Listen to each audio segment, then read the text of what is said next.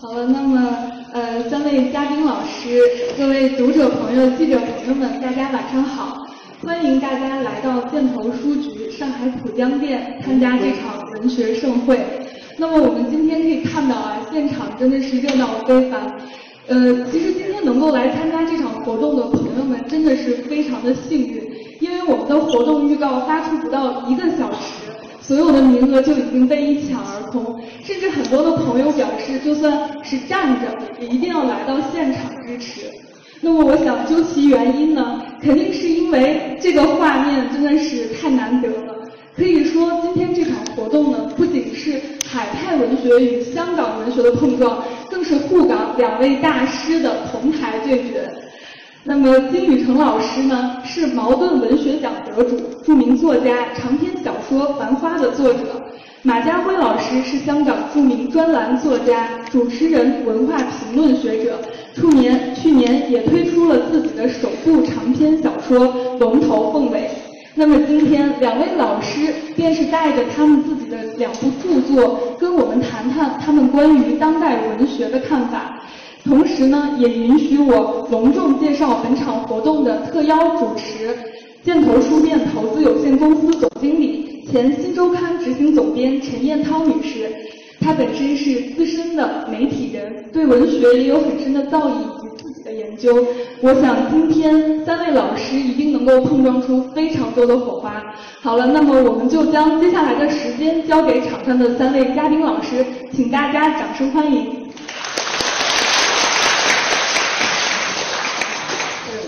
我其实很怕我破坏了这个两位老师的这个盛况，我夹在这个幸好没有夹在他们两个中间。呃，我尽量少花少用时间，把时间尽量交给那个金马两位老师。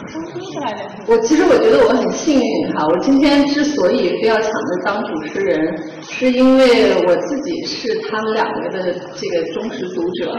我看了他们两个小说之后，我有很多的问题想问他们，所以我借我们这个书店之便。呃，抢着做主持人，实际上是夹带了我自己的很多的想法去问他们。我但愿我问他们的这些问题，也能够代表在座的各位。假如问的不是你们想问的问题，那也没问，那也没关系。等到最后，我们也会留出来时间给大家，呃，去问两位老师问题。呃，我们今天在跟两位老师吃饭的时候。我一直想不到，就是说怎么去形容呃那个繁花和那个龙头凤尾给我的那个带来的这种冲击。两位老师在吃饭的时候说到了一个词儿，他们说到了一个三挑：挑战、挑逗和挑衅哈。对，挑逗。对，这个对于这个不仅是对于就是内容上给大家带来的一种。刺激，同时是在我觉得更重要的是在这种语言上，文学语言上的带来的新鲜感和巨大的一种冲击。刚才马老师说了，重要的是挑逗，所以我就首先想让两位谈一下，怎么用他们的这种文学语言去挑逗大家的那个神经。从地主，地主上海，这是哪里？老师先来吧。呃，大家好，呃，今天真的很高兴，呃，尤其是呃马家辉老师今天能够来，呃，那个我记得我呃一四年的香港书展是呃马家辉和王家卫他们两位呃一起来看《繁花》的那次。我是主持你们两位。嗯。那么说到这个，说到这个语言方面，我们今天吃饭也在聊到啊，就是呃，我我个人的观点呢，是因为现在我们已经几代人都是用普通话写作啊，但是普通话呢，实际上仔细你看它的呃形成啊，它实际是一个人为的语言啊，为什么叫人为的语言呢？呃。因为我们去看那个，他是在一九五三年还是五四年的时候，文字改革委员会呃开会，然后要讨论究竟是用哪一种方言呃来为底子，形成一种全国通用标准的语言。呃，那么当时开会呢，一共有一百多人参加，还是怎么样？都有网上有记录啊。那么投票投到最后呢，是第一名是五十五十四票，可能是就是以北京方言为基础的普通话。啊，第二名呢是五十一票，就以西南官话啊为基础的普通话，啊就是成都那边啊那个那个方言。那么第三名呢，四十九票就是以上海方言为基础的普通话，啊他得了四十四十八票还是四十九。那么当时我看了这个数据，我就吓一跳，我说那次开会如果上海人多一点的话，那个不得了。我们现在都在讲上海普通话，啊，可见这个普通话对我们几代人的根深蒂固的影响。呃，前几年你跑到上海市政府，那个一些一些单位，你只要进去就一块牌子，上面写请讲普通话，啊，不能讲上海话，因为为什么？因为改革开放之后，呃，大量的呃局一级的干部。啊大量的呃大学学历以上的呃人才引进上海，大家都讲普通话。那么这些呢，对你说国计民生来说都是有好处啊。但是对于文学来说，语言是最最要紧的一环啊。就是我们打开一本书，第一眼看到的就不是故事，不是内容，就是语言。你的语言怎么样？你的语言是不是显示了你的个性？这在文学中，在中西方都是一样，是非常重要。所以西方它也会那个有很多小说都是用方言写，用英文的方言写啊，也也也是有。呃，所以呢，为什么他要用方言？呃，实际从审美的角度来讲，它的独特性，它的个性化。那么普通话的写作到了一定的程度，它也会产生一种同质化，差不多啊，因为它呢，一个和方言的比较，方言是一种自然生长的一种语言，它甚至于每天都在变化，呃，它的句句子、它的语法都和标准的永远不变的普通话有有有极大的不同。它特别生动啊，那么文学又是表现生动、表现人物啊、表现人的神采，都是要通过语言啊对话叙事啊。所以呢，这一块上是因为大量的普通话的呃文本出现，呃，而我是在一个意外的情况下进入一个上海话的网站啊，然后开始用这个上海话来写。呃，所以呢，呃，这个里面就是一个什么什么个情况？如果说大家都在用方言写作，那么我可能要用普通话来写了，因为普通话写的人少啊。所以呢，这个里面就是一种文学艺术，因为文学的这个艺术都是要要讲究个性，你要一个排他性，你写的东西拿出来一看，人家知道这是谁的啊。所以我先讲，简单讲这个，就是说，等会请我们家辉老师来讲一讲他的对于广东话的和书电影的关系啊。那我们给金老师一个掌声。我 是对，当然当然，我在想说，因为我习惯站起来讲话，可以吗？可以。不好意思。在这个学历比较跟后面的朋友教我哈，看到你们有没有对我做出不举的不雅的举动，好不好？那么呃非常高兴来到上海哈，那个金老师呃有机会我们可以分享啊对谈，还有陈总啊，我称呼他陈总，特别今天谈到繁花，然后人头凤尾啊，我的这个书。就还是要打打书，我说好不打书了啊。那个那个要说很重要的国际巨巨著啊，还呃真的说呃那个签了韩文版，还有法文版，现在正谈英文版。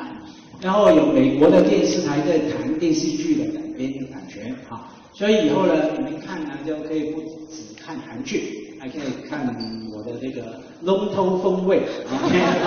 到时候那个我就我合约我会要求他的那个电视剧的名啊，就叫龙头风味。那呃上海上海伟那那那时候。啊，还有我叫龙德龙米，好难听。龙呃什么龙头的风味，龙头的风味啊，那个呃，啊。所以刚才我们的呃司仪啊小姐说什么两位大师的同台，我当然不敢当。我们知道金老师啊，在文学界很有资历跟创作，嗯、一本又一本的著作那个奖项。其实我。呃呃，第一本长篇小说，而且不判呃不骗各位，还有可能是唯一一本啊，真的。我说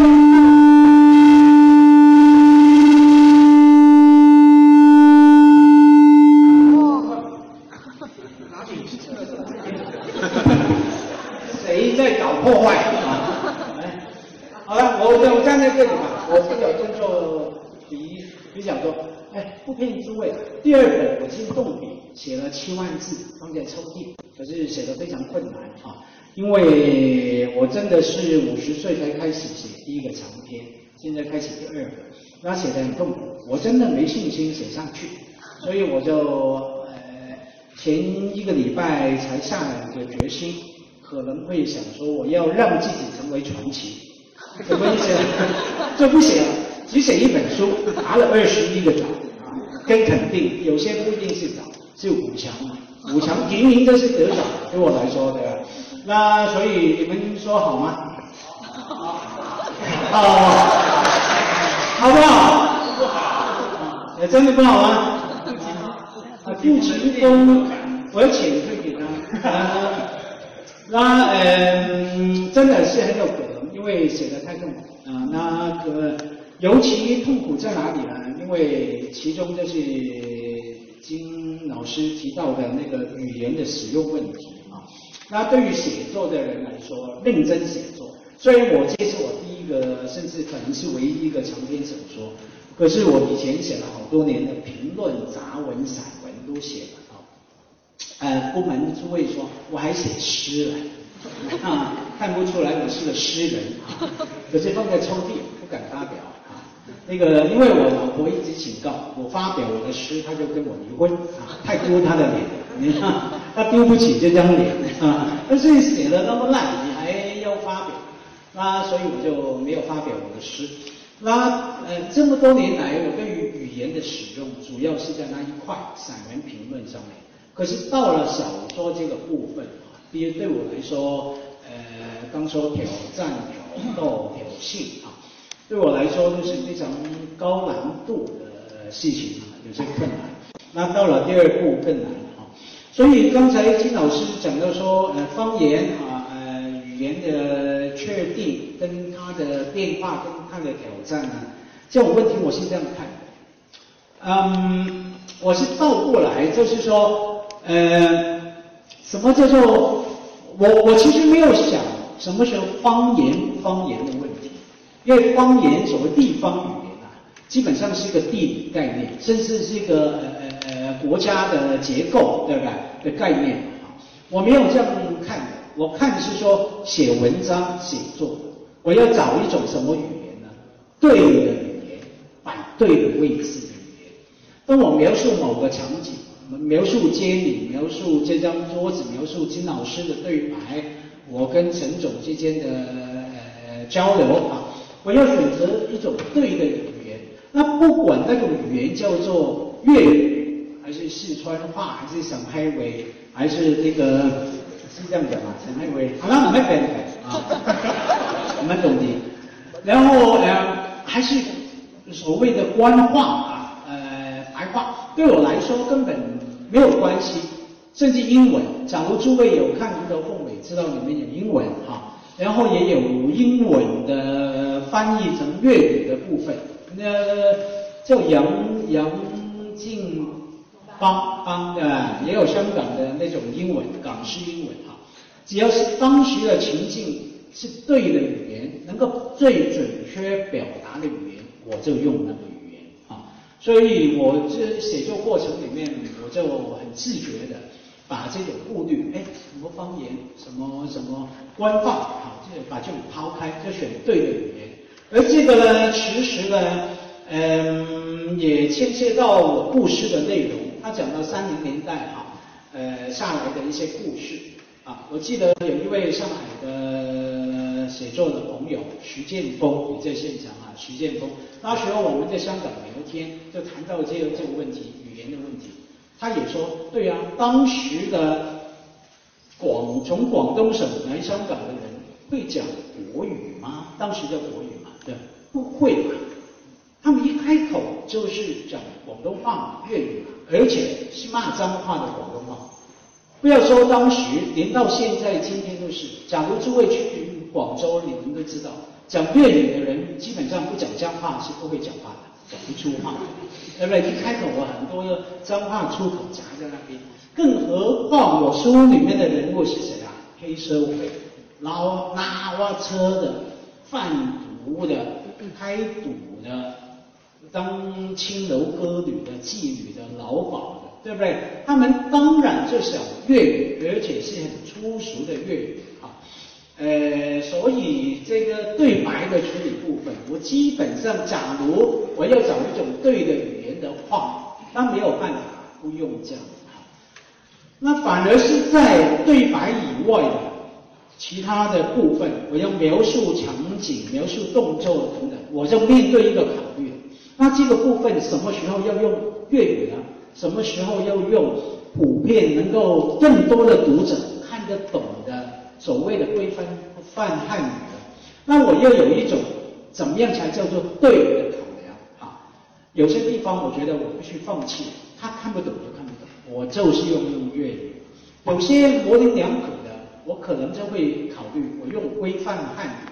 那关于这一点上面呢，我必须感谢哈。金老师，因为就在二零一四年，我们在香港书展啊那个晚宴碰到，那金老师当时就给我这个提醒，他说他写《繁花》的时候，其实里面也是控制过的，有些部分啊，假如我没记错，因为后来看到金老师在不同的访谈文章也提到啊，写《繁花》有些部分，他其实是可以用上海话来写的，有些部分，可是他把它呃有所控制，有所呃。掌握啊，调动那个分量、那个比重，还有那个语言使用的位置。那当时金老师这样跟我讲的时候，我就要听进去，放在心里了。那时候二零一四年哈，我动笔没多久，然后后来呢，我就继续写的时候呢，我也是这样子，就觉得哎，连大师都这样的话，我当然也可以放心。有些地方我可以不用粤语啊，我就留着，用了规范。有些地方我觉得不行，不能放弃粤语的部分，我就用。那所以呢，就完成了《龙头凤尾》这样的一个作品。好了，说回来，那可是这作品出来呢之后呢，就获得一些朋友的喜欢肯定啊，蛮感动的。原来写写小说真的有这么过瘾。我在网上经常，你们诸位知道，叔叔有一个习惯，是干嘛呢？整天搜索自己名字。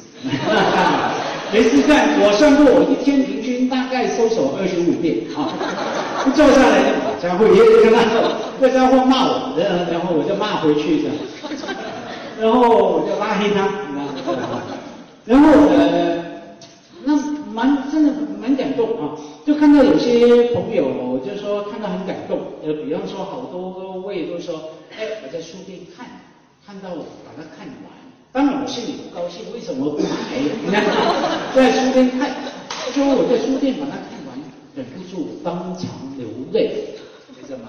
然后呢，好多的各种的言说哈，就说怎么样感动，车里面坐地铁看完，抱头痛哭，哎呀，我觉得你有病吗？然后还有人说什么，看完改名叫陆兰才，陆兰才就是我里面的主人公的姓名啊，他改名啊。然后我现在正在搜索，也没有人看完很感动，把陆南才的名字也纹在身上了啊！感悟现在我就成功了。那这样呢，在这样写的过程里面呢，我就那个那个不断说，嗯也获得一些评论、一些回响啊。然后好多人也会从方言，所谓的方言，或者说广东话的呃角度去谈我这个书。他说：“哎呀，你看他写方言，方言不仅是在内地，在香港也是。他们告诉我一些朋友说，中文大学啊，中文大学呃去年，因为我这个书二零一六年出嘛，呃繁体字版六月底，内地简体字版十十月底出哈，刚好满一年啊。非常感谢诸位来这里跟我庆生，这个书一周年啊，非常重要。然后嗯，就谈。”呃，他们说中文大学好几个硕士班的学生，还有本科生，他的毕业论文还有硕士论文都用这个书来做题目就写哈，而好多都是从语言的使用来谈这龙头凤尾，而里面也特别强调什么呃，香港的同学这样说，哎，把什么广东话、香港话写进去啊，了不起啊，这个给了一些肯定什么，可是很奇怪，我个人看是刚相反。为什么呢？因为在香港，其实从来不缺用粤语写的文学作品，不管是散文、杂文、小说，太多太多了哈。诸位在座那么年轻，可能有些在香港读过书哈，也知道什么叫三级地域文学一二三的三级是乙级的级，地地是第几名的地啊？这是是州嘛，三级地嘛，这是把。几种材料混在一起，就换言之，就是说把把那个呃白话文、把文言文、把文化混在一起啊，这是基本上是五零年代、六零年代、七零年代的主流。后来呢，发展开来了，什么外来语啊、英文啊、韩文啊、火星文啊都写进去，甚至你在网络上面也太多，全部从头到尾用广东话写啊。所以用所谓的方言来写小说，怎么可能是我马家辉先创的呢？不可能啊，骗不了人啊！我没资格受这种肯定的，不是我把广东话写进去的。在香港文学创作来说，从来不缺粤语的文学。OK，反而我是什么？我觉得，假如这个书就这个问题上面真的有所谓的特点，甚至贡献的话。我觉得是两点，第一点是说，我刚相反，是把广东话在创作里面摆定了它的位置，我不会全部用广东话来写啊，因为我觉得这也不对，因为当时有些哀伤的情境，有些呃胡闹的情境，我觉得要用我们一般的规范汉语的了解的传统认知的脉络来表达来阅读。才能够接受到那种感觉。可是有些对话，我当然就用广东话啊。所以呢，反而刚相反，我的意思是说，我不是把粤语带进了文学创作，我是控制了粤语，因为我觉得从头到尾是不好看，至少不适合我的。我是控制了他，不要让他那么放肆。我摆定了粤语在文学作品。至少是在这样的故事里面、叙述里面，它的位置跟比重，呃，比重。所以呢，我就是，假如他有贡献啊，就是我控制了他，把它陷在一个对的位置上，这是第一点的贡献。那第二点是什么呢？刚好我这十年八年在内地的活动比较多，有时候在不同的媒体露脸啊，比较多人愿意啊支持、认识、好奇，所以呢。比较有机会将一个有粤语的小说带进来，东西南北的读者都读到，对不对？有四川的读者、上海读者、北京、呃广州的哈，那让让他们对于说把粤语进入文学作品的呃呃书写啊写作，让他们对这个有比较多的接触跟认识啊，其实是刚好我有这个机会跟这个缘分，能够把它带进去。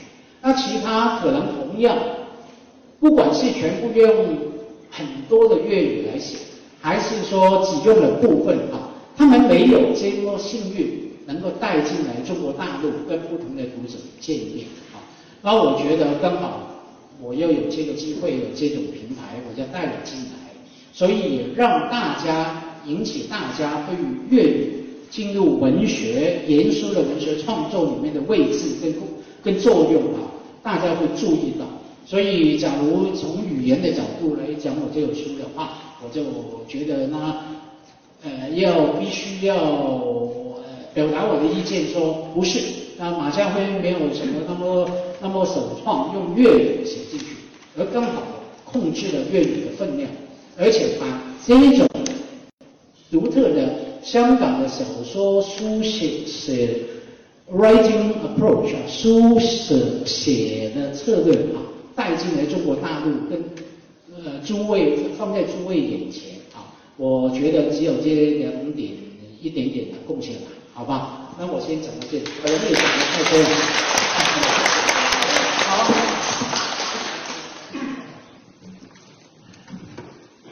给这位老师充分的发挥的，可以站起来。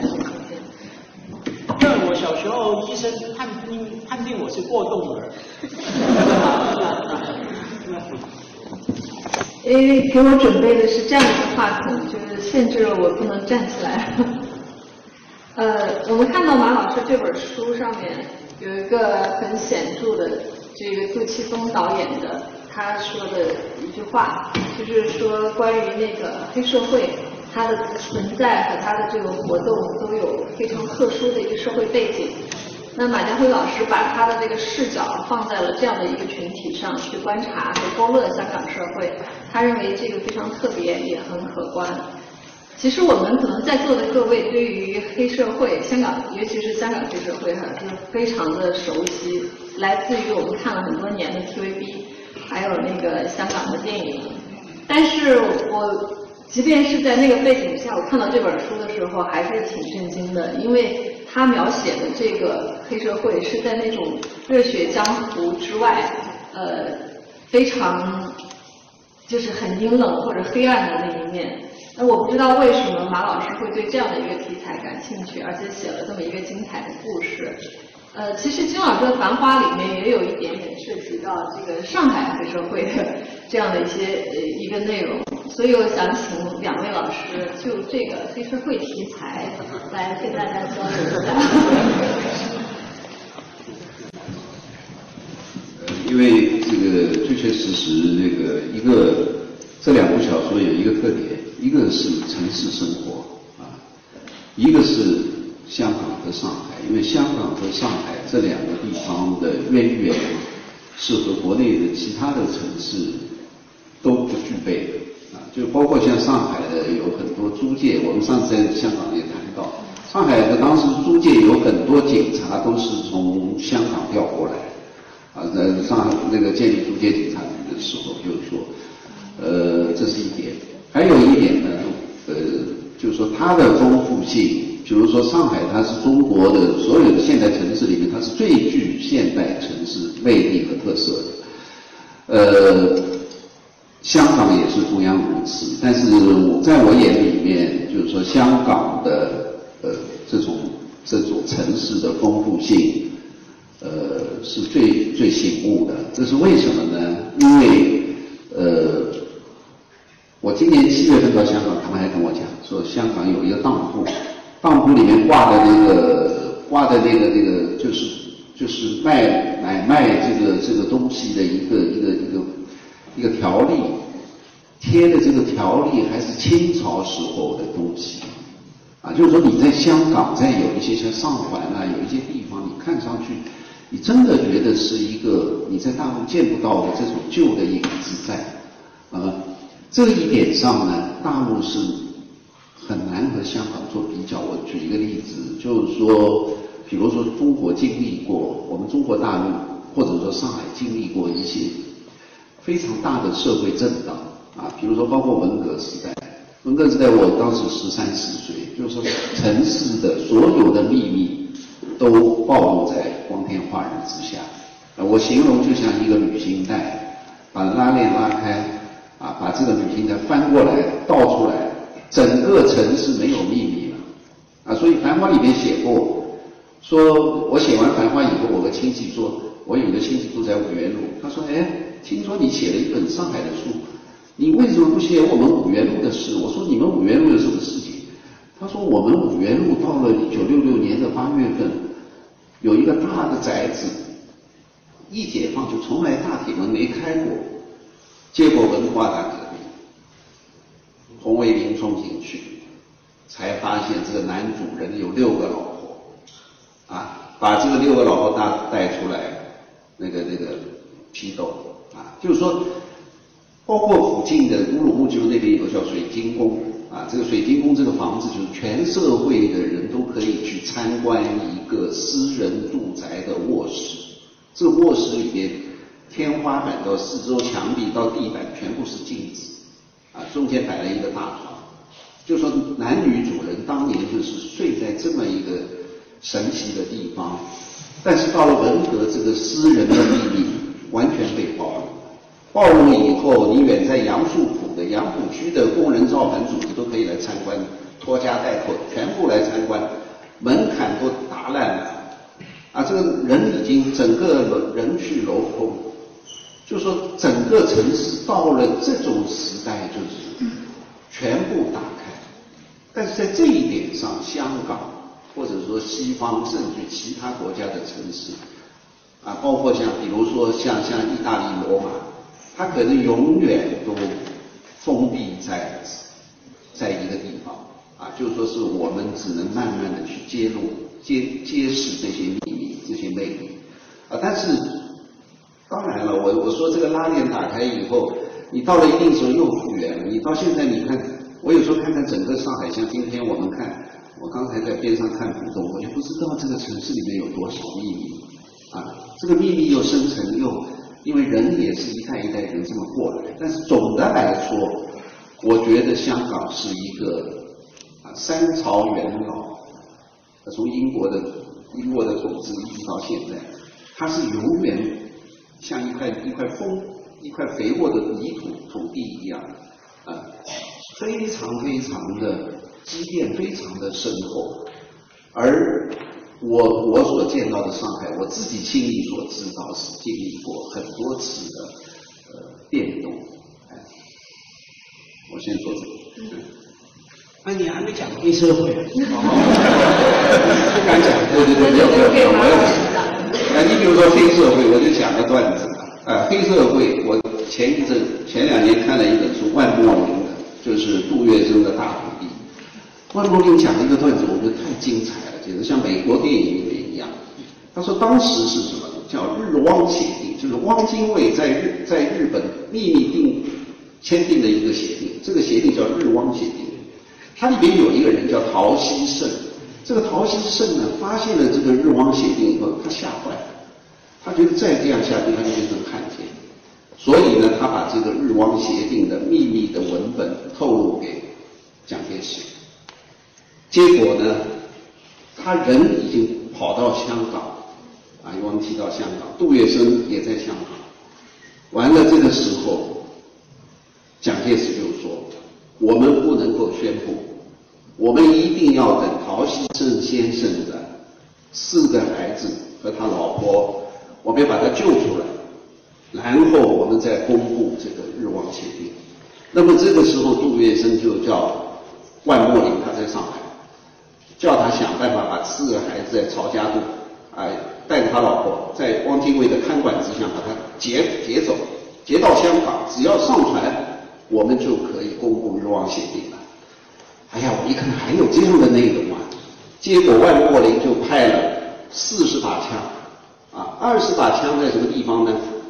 潜伏在埋伏在现在上海东湖路这个地方。叫他呢把这个几个小孩带上车以后，就往东湖路方向开，开到东湖路，他说你放心往前开，我们到东湖路后面有车追的话，我们二十把枪会出来的。然后呢，又在十六铺又安排二十把枪，啊，他如果说后面还甩不掉，我们到了十六铺，你们就直接上船，啊，下面的后面的事情有二十把枪在后面，啊，就是说他说的这个格局，就是我觉得很佩服，就是说。我还没在上海的历史上看到这么像一个美国片子的这种这种开头，但是后来没想到是一点事情都没有，就是说这几个孩子带上他老婆上了上了汽车，看管的人都没没发现。啊，所以他这个四十把枪是一把枪都没开啊，所以这个是不是算是算是黑社会的，实际算是帮派帮派的组织啊？包括繁华里面写的上海的工人阶级，实际有百分之六十都参加过呃各种帮会，包括青红帮帮会啊，直到一九四九年之后，呃被共产党瓦解掉。我先说这里，先说说香港的黑社会。黑社会那个香港呃黑社会帮派当然太多了，好好听的故事啊，青红帮嘛，对不对？只闻铁树开花，不见青红分家啊，青红本一家，你看的，我太熟了黑社会。这个嗯，可是我呃告诉各位，我最近那个整个整个怎么讲呢？整个人崩溃，因为我前两个礼拜去了一个有个过气的退出江湖的江湖老大啊，七十岁六十九，叫华哥。你们有没有看一个电影叫《毒戒》？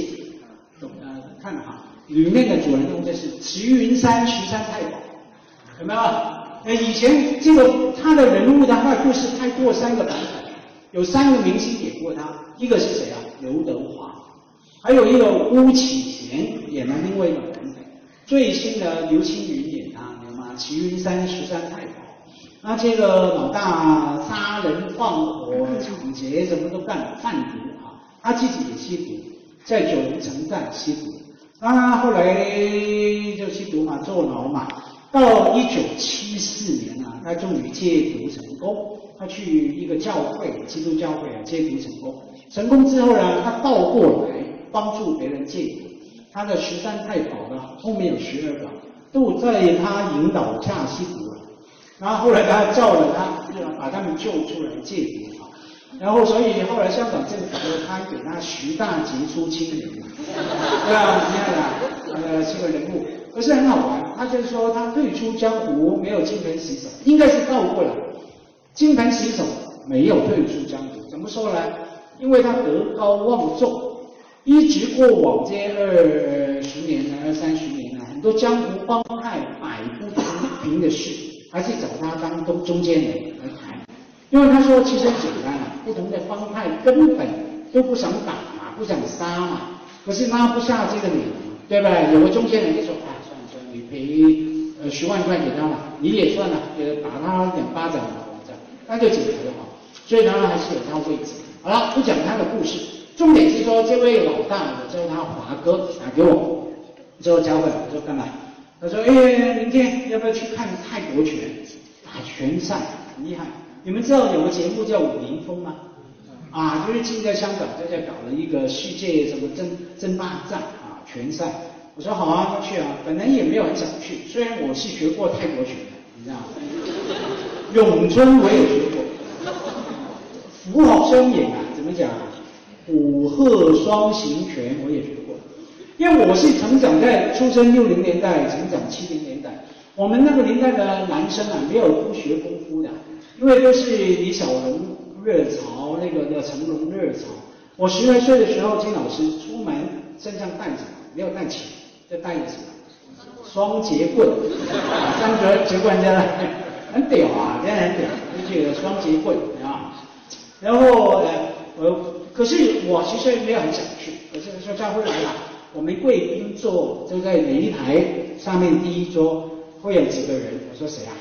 他说有一个刚放出来。我说什么事啊？他说抢劫银行被关了九年，坐完牢放了出来。我就想，哇，老大要去开开眼界。然后呢，我说还有呢，还有一个，他跟江启强，你们知道这案件吗？啊，哎呀，我们好像有直播的。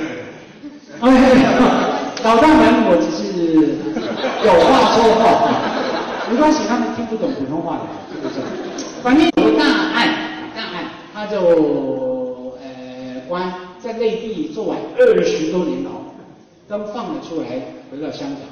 他说我答应请他吃饭还没有空，那请他来看拳赛。我心里想，哎呀，好啊，了不起啊，两个老大去开开眼界，要去。结果一去坐在那边果然是两个男人。结果就真正支离破碎，你知道吗？基本上是个爷爷辈的啊，那男人。然后你觉得再怎么看前看后看都不像老大，没有半点老大，我比他们更像老大，胖的胖，圆的圆，在那边，然后讲话呢也非常温柔。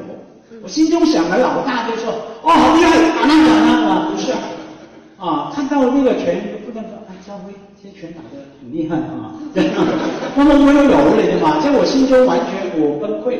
他们那个老大的，我心中那种黑社会老大的形象。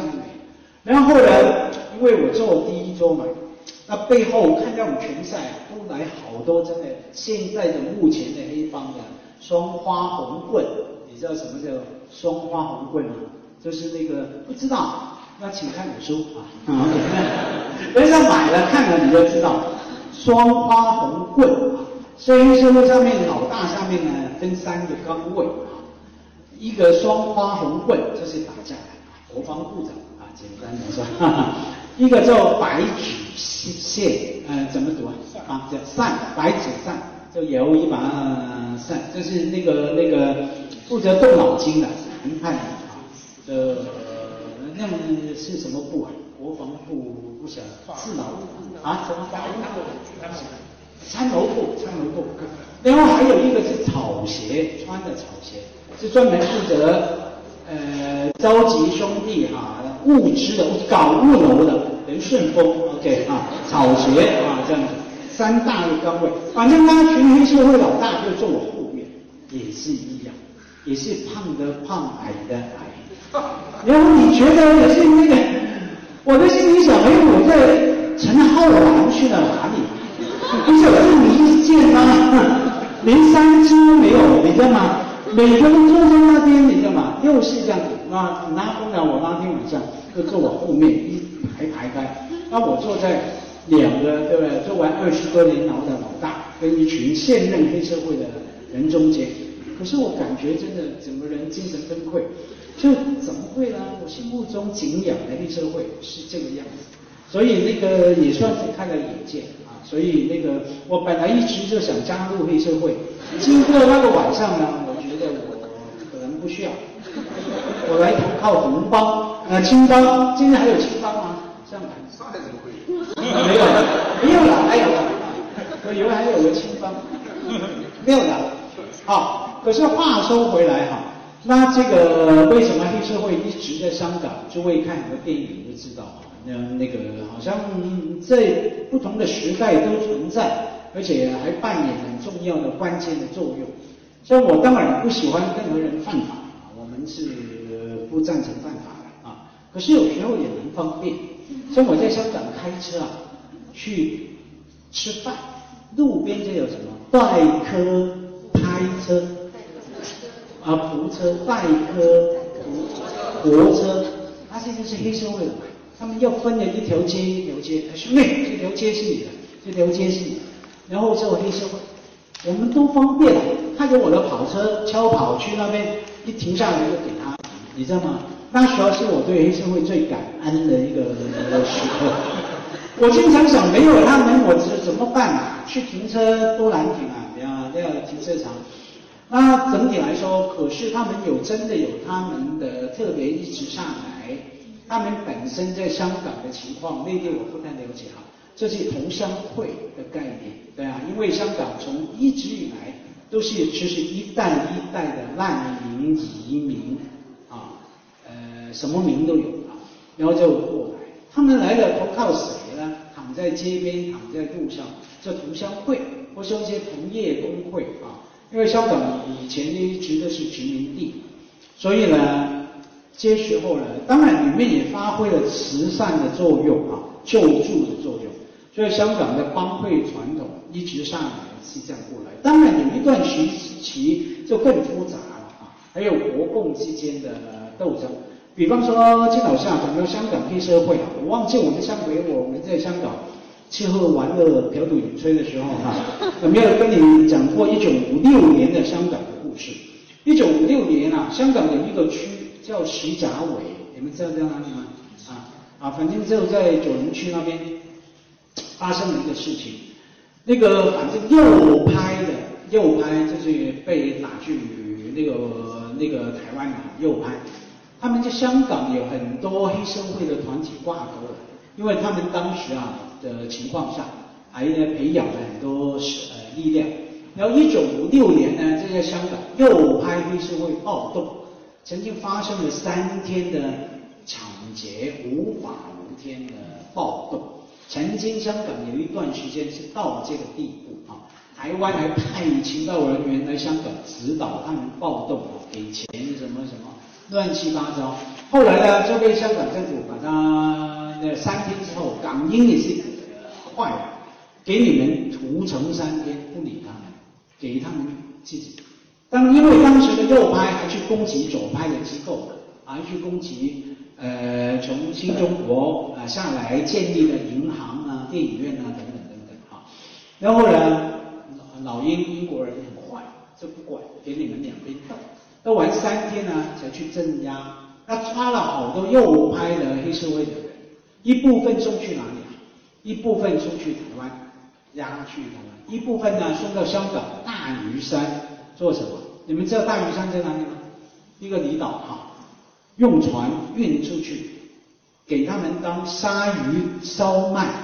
你们知道烧卖点心啊？为了什么事啊？就把他们丢进海里面喂，很坏的，英国人很坏。那一九五六年的事事情，当时这之后呢，然后再到一九六七，就有另外一场的社会的动乱。然后呢，香港黑社会仍然存在。然后香港政府怎么样来对付他们？你知道吗？香港政府开始去发展不同的区，然后呢，就把两个区弄出来，就等于给他们哈，这里你们去搞，搞酸啊、三温暖，什么什么乱七八糟的事情，就在那边。你一出来我在哪里，就在那边那几条街叫什么街？这是你们常去的，去香港一定去的，旺角、不满街，对不对？你点头，我见过你。那个晚上在那里鬼鬼祟祟的在那边走出来，对，就在那个区啊，那区，然后就围在那边。后来呢，发展尖东、尖沙咀东部也是，给那些呃那些屌，给他们干什么呢？开始给他们在那边搞代客服拖车来当保安，你知道吗？保安。黑社会就称为以场养兵啊，因为那些地方夜总会什么叫夜场嘛，场地的场啊，以场养兵，就是说我在那边当保安，所谓保安就是看看管，看着体拳、体长看长了，看见那边，然后兄弟都在那边，有什么事一 call，然后那时候也开始流行的 B B call 对吧？哎，兄弟，老铁扎心了，然后 然后。扎心的老铁，就是我最近学的。然后呢，都出去了，所有人就拿着刀就出去了，以长眼养兵，动员力量非常大。所以香港黑社会这样转型。当然后来九七之后，又是另外一个局面啊，很多精彩故事。那九七之后，那个黑社会也北上了，对吧？香港，香港基本上后来有一段时间是上流氓，不会讲普通话的人就留下来。稍微会讲普通话的就北上，我说黑社会啊，然后就就去。可是后来一听说又回来了，因为原来他们普通话讲的不好啊，都混不下去了。除了来来去去就在东莞那边发展，东莞的黑社会的把河，你知道吗？他们只好回来。真的，我看到我一个黑社会兄弟朋友，问那你干嘛？你不是去了广州混了吗？他说饱和了，那边都是碰到面的，都是黑社会。一到晚上八点多去茶餐厅一坐，全部是黑社会，你知道吗？黑社会然后也要吃饭，也要租地方住啊，啊，有些黑社会特区，然后廉价租给他们那样啊。后来也混不下，混混不下来，我就问他，那你在北上啊？为什么一一一定要混在广州呢？去上海啊？他就说不会讲普通话，这很惨的，他们要训练，你知道吗？培训，你知道。然后后来还是来香港，可是最近这几年，香港黑社会又有了变化。你们知道什么变化吗？多了很多南亚人，东南亚，巴基斯坦、印度啊，有一点不太好听的简称咖喱人啊，吃咖喱，咖喱呀，对，咖喱人啊，就是那个在油麻地那边，咖喱兵团现在香港很多本地的黑社会呢，没人当打手，都花钱请了咖喱人当兵团，呃，当打手，所以叫咖喱兵团啊。现在那个，所以现在的黑社会也不像我小说里面，不需要再什么念那些诗啊，因为咖喱人念不出来，很简单。然后讲什么什么龙头凤尾碧云天，听得懂吗？一片丹心思早前，多好听，对吧？用粤语来说。然后他们不会啊，咖喱人不会读啊，然后那个比较麻烦，所以他们一切从简，你知道吗？填一个表交了会费，填表也更填了，用微信确认，真的很简单。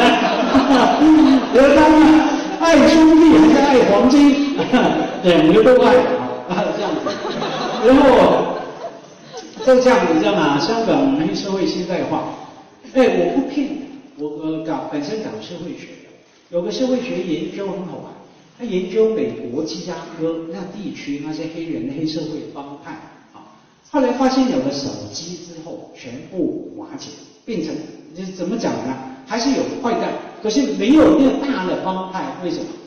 因为很简单，以前的黑社会啊，我刚不说吗？双花红棍这个那个有分工，有人搞物流，有人搞国防，有人搞这个那个的，他需要用一个可以发怎么讲啊？企业化的运作来赚到钱，分大家分好。有了手机不用了，我们几个兄弟就可以拿手机招客了。不管我是当马夫，就说介绍妓女给你，还是贩毒，对吧？我干嘛要给老大，我不需要老大，完全不需要老大。那种叫 decentralization 怎么讲？去集权化、去中央化，很简单啊。后来芝加哥有几个黑社会的老大破产申请，你知道，混不下去了。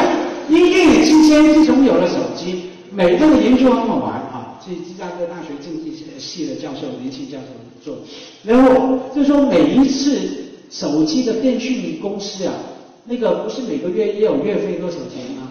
减价的时候，一减价。他的黑社会的又萎缩了一下，明白吗？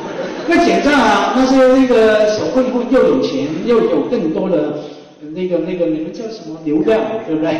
会去招揽揽生意，他就萎缩了。所以很好玩啊，黑社会，你觉得他是一个黑社会，其实啊，他跟整个整个整个白所谓的白社会啊，科技的、法律的、民生的状态，什么样的来源哈，挂钩紧紧互动。所以呢，就像我这个国际名著《龙头凤尾》，杜琪峰先生就讲一句话：“一真是厉害啊，好导演的好导演。”他其实那时候还没看，还没看，他就一句话说：“嗯，家辉这个书啊，然后还没看都能点评我的书，简直跟我一样，有时候点评一些书的字，是那个。他说家辉这个书，嗯，从黑社会的角度看香港历史的发展，啊我觉得准确啊。对吧？他就我就去写三零年代、四零年代，接下来就写五零年代、六零年代，假如写得出来的话，就是整个香港社会过去五十年的发展，这是透过黑社会，而且是很特别的黑社会是什么？我那个书的有看过的朋友知道，那个老大是干嘛的？搞什么的？是看过吗？有没有看过？兄弟，搞什么吗？我的那个老大搞什么？搞基了嘛？对不对？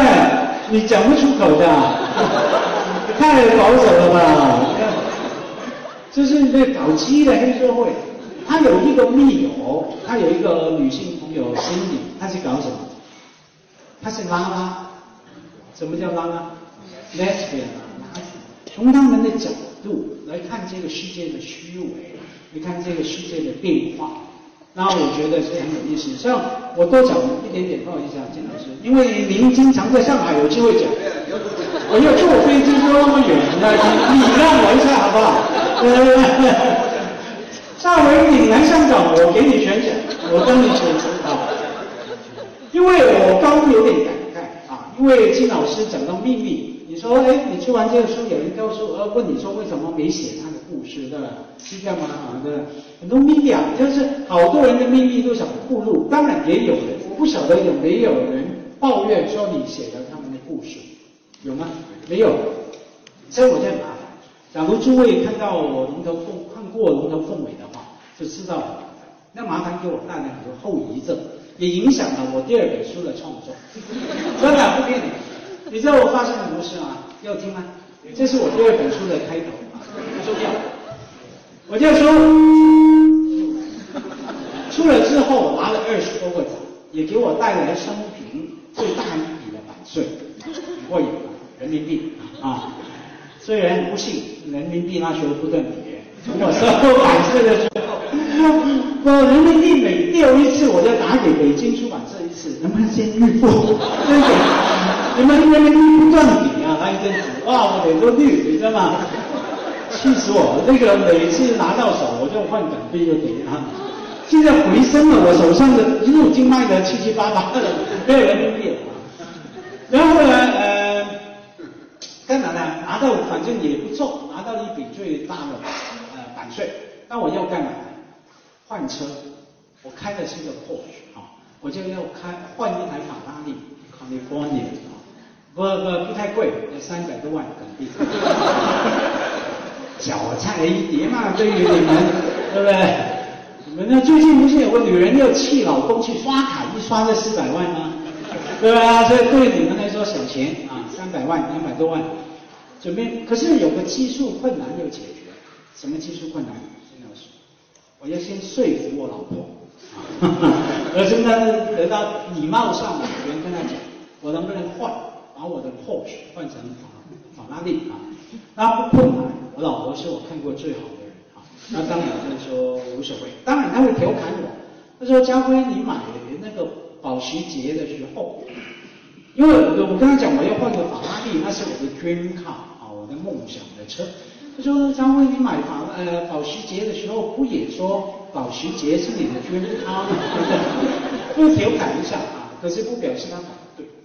那我就说是啊，可是我们的 dream 也要 upgrade，也要提升啊。周星驰不是说吗？什么？人没有梦想。跟咸鱼有什么差别啊？对不对？那那不行啊！我们要听周星驰的那个说法，他要换。那我老婆也不反对，给我换啊。他说：“你换什么都可以，只要不换我的。”我说：“ 我答应你，OK。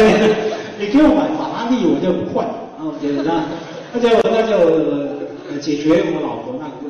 可是后来没有换，为什么？困难不在我老婆，困难在我老爸。你知道吗？我老爸打给我说：“家辉，我们要坐下好好谈谈啊。”可能他看完韩寒那个小说，我要跟世界好好谈谈啊。我说：“家辉啊，我要好好谈谈。”那坐下来，我爸，我说干嘛？我爸说跟你要钱用。他说他缺钱啊，跟我要钱。我说那个要钱干嘛？他说那个啊，那这段很感人。诸位，你猜到我爸跟我要钱干啥？啊，不是买，因为我老爸七十多岁拿着摆照，不是捣乱吗？我要买法拉利，呃，他要给我妈买坟，我妈还活着，哎，很快乐，很健康。他要干嘛呢？因为他说好像看过命书啊，说我妈那个命书里面有一句说死无葬，对吧？死无葬身之地，很恐怖啊。那我就跟他辩了，因为他要我几百万，啊，我说哎，香港坟很贵的，买个房子都七八百万，买个坟也要几百万。